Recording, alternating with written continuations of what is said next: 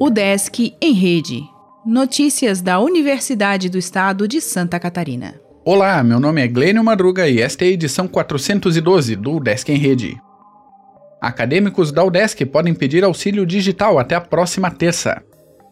Termina na próxima terça-feira, dia 17, o prazo para estudantes de graduação da UDESC em situação de vulnerabilidade socioeconômica se inscreverem para o terceiro edital do Auxílio de Inclusão Digital, publicado pela Pró-Reitoria de Extensão, Cultura e Comunidade.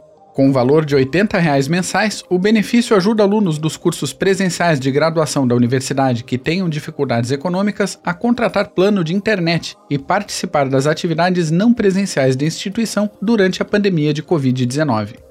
Os alunos devem realizar sua inscrição com o envio do formulário preenchido para o e-mail da direção de extensão ou do setor de apoio ao estudante do seu centro. O link para o edital e formulário está na descrição do episódio. Curso sobre sistema Minha Biblioteca será promovido no dia 19.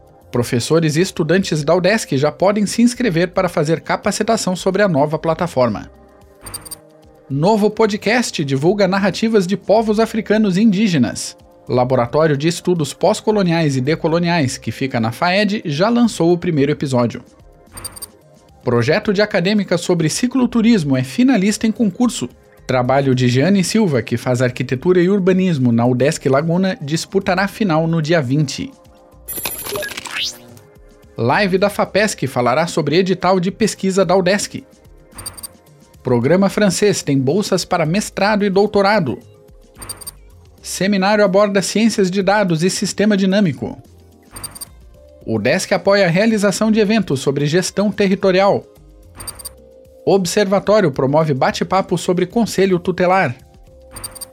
Eleição online para a direção do SEAD acontecerá na sexta.